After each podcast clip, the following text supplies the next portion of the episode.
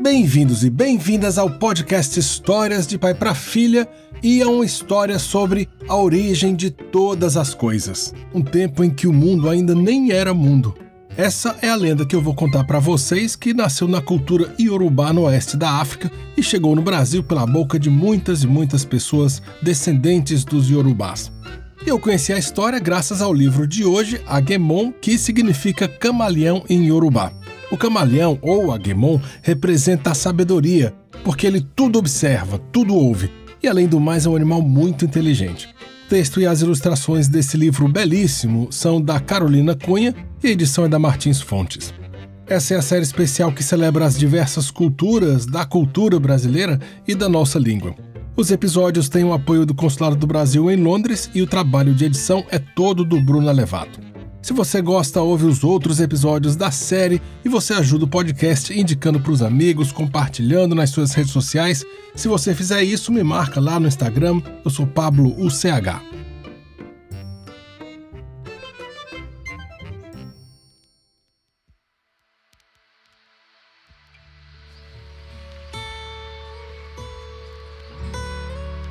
No princípio, nada existia. Existia um espaço e os deuses habitavam o espaço. Olodumaré, com seu Oqueté de Búzios, reinava soberano. Tinha um filho e uma filha que estavam sempre ao seu lado. Eles se chamavam Oniomon e Omobirim. Um dia, enquanto passeavam pelo nada, Olodumaré chamou os dois e disse: Vocês estão crescendo, estão ficando adultos. O que vocês querem que seu pai lhes dê?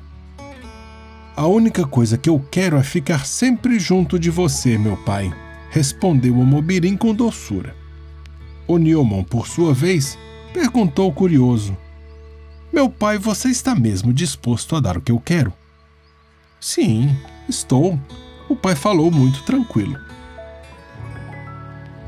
Eu também não quero ficar longe de você, disse o menino. Mas se você puder me dar um pouquinho de terra num saco, uma com quem ou galinha de Angola e uma lança, eu lhe agradeço. É só isso que você quer? perguntou o Olo do Maré.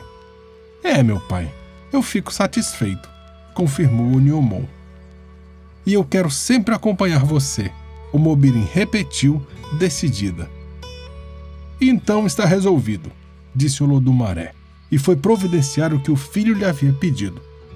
Oniomon recebeu radiante aqueles três presentes e, antes de seguir seu caminho, disse ao pai: Meus passos podem me levar muito além do infinito, mas em meu coração estarei sempre perto de você.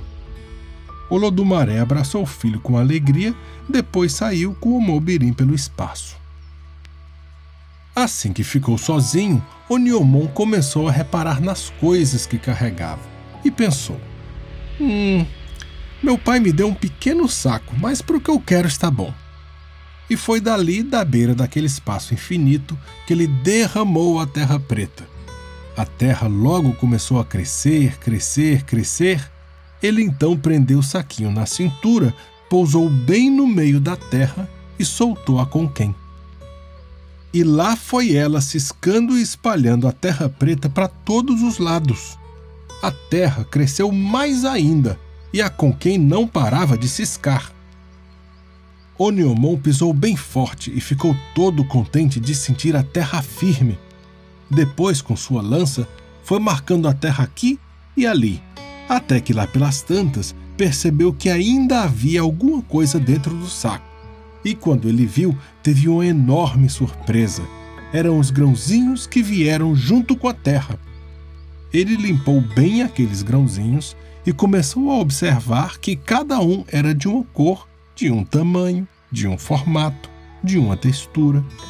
Aí ele foi colocando um grãozinho no lugar, outro mais adiante, mais um desse lado, depois outro, e foi andando sobre a terra até distribuir todas aquelas sementes.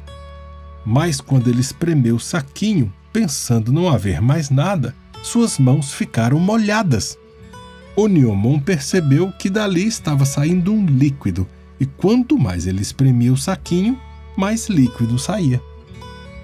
Mais que depressa, Oniomon foi puxando o líquido misterioso por cima da terra. Oh, água! ele exclamou, alegre.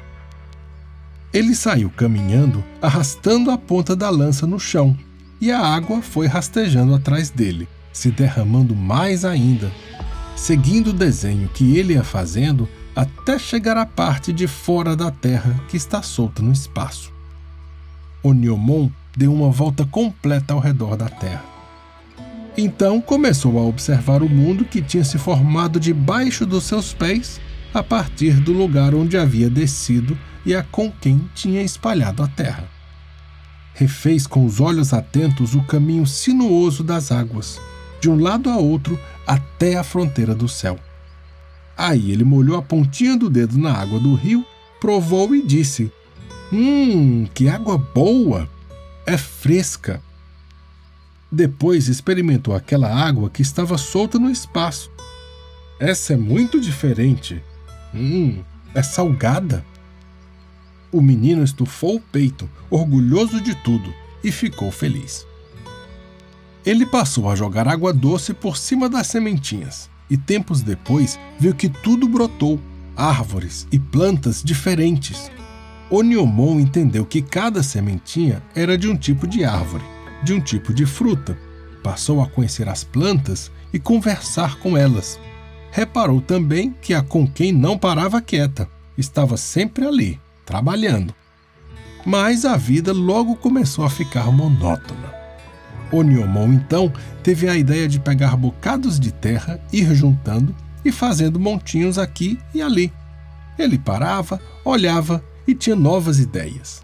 Com o tempo, foram surgindo muitas formas, relevos, mas ele ainda sentia que alguma coisa faltava.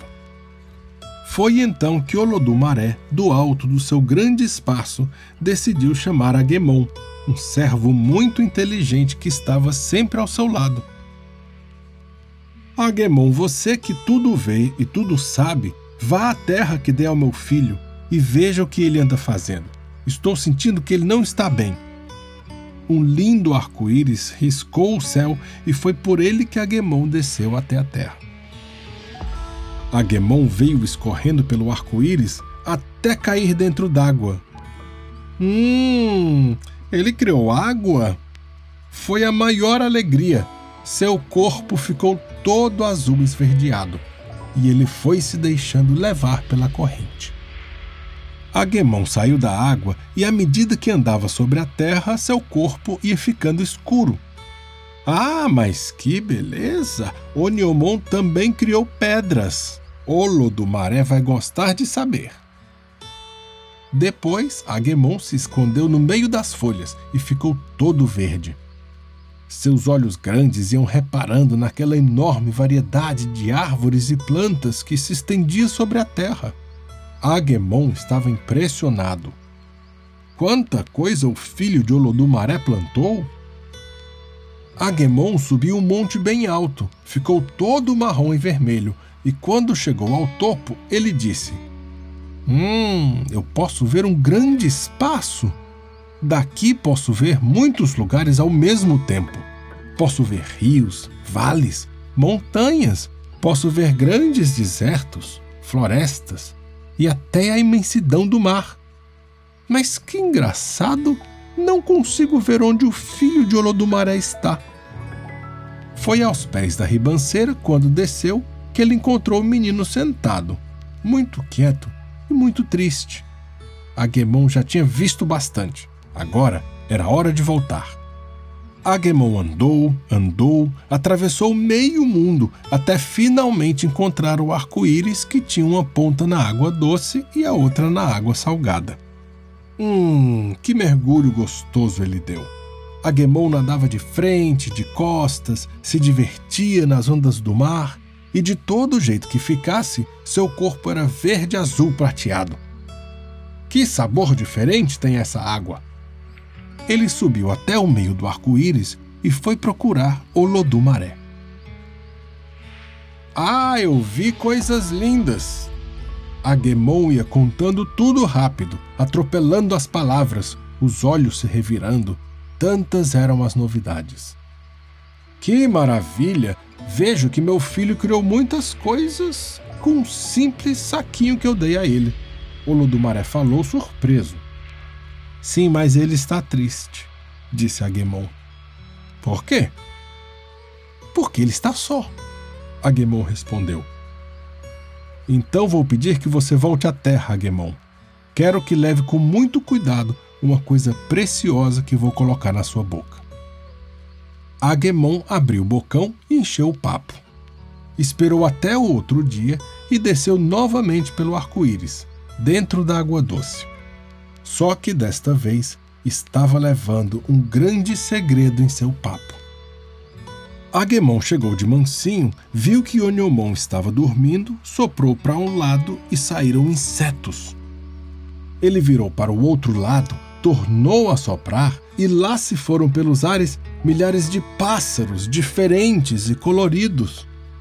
Por último, Agemon soprou bem na direção da cabeça de Oniomon e finalmente saíram os sonhos.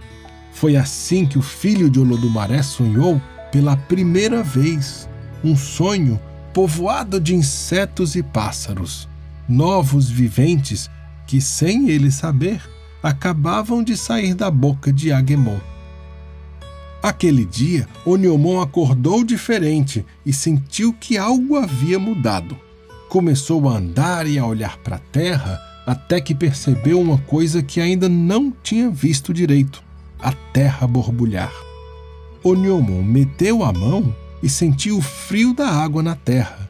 Era lama. E com a lama, ele fez uma bola em seguida, ele fez um monte, aí esticou para os lados e viu uma coisa plana e comprida. E moldando a lama, ele viu quanta coisa podia. Depois, em seus dedos, aquilo tudo se dissolveu. Oniomon descobriu que a lama podia ganhar formas, então começou a criar uma forma igual a ele e outra igual à irmã dele. Agemon, que estava escondido vendo aquilo, foi embora contar tudo a Olodumaré. Mas você não me disse nada, Agemon foi falando. Você colocou uma coisa em minha boca e quando soprei para a esquerda saiu um monte de insetos. Quando soprei para a direita saiu um monte de pássaros. E quando soprei para frente, seu filho acordou diferente. Com tudo isso, acho que ele ainda não está feliz. Agemon não sabia que o filho de Olodumaré tinha sonhado. Oniomon tinha uma vontade, mas só através do sonho é que as coisas aconteceram. Olodumaré então disse a ele: Volte, volte. Esta é a última viagem que você vai fazer. Se quiser, fique lá na terra. Se não quiser, volte e fique aqui comigo. Eu não posso ficar lá pensando em você? Agemon perguntou. Ah, isso pode. E quando eu quiser as coisas, posso pedir a você? Também pode, respondeu o Ludumaré. Então pode colocar o seu segredo em minha boca. Agemon estirou aquela língua comprida e Olodumaré outra vez colocou uma coisinha ali dentro. Quando chegou à terra, encontrou o menino no mesmo lugar. Ele ficou quietinho, todo verde, escondido entre as folhas. A tarde foi passando e ele continuou ali, só observando, até que o filho de Olodumaré pegou no sono.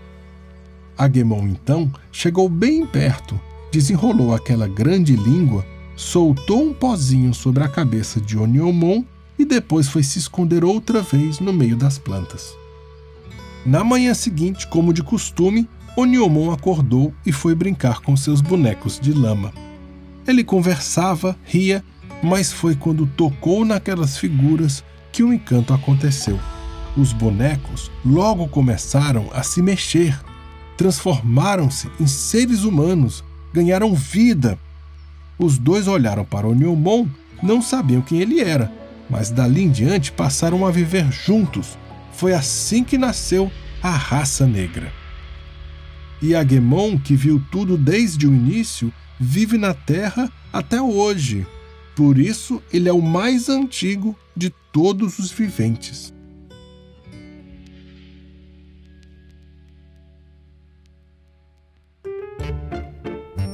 Eu li para vocês Aguemon de Carolina Cunha com edição da Martins Fontes. Esse livro conta a criação do mundo na versão iorubá. O Lodumaré é o deus da criação, o pai de todos. O Niomon significa o primeiro filho e o Mobirim, a filha mulher. A série Brasis de pai para filha está quase chegando no fim, mas ainda tem coisa legal vindo até o fim de janeiro. Os episódios têm o apoio do Consulado Brasileiro em Londres e a edição é de Bruno Levado. Se você gosta do podcast, dá uma nota boa no seu app, deixa uma avaliação por escrito, eu leio todas. E para falar comigo é melhor no Instagram, eu sou Pablo UCH.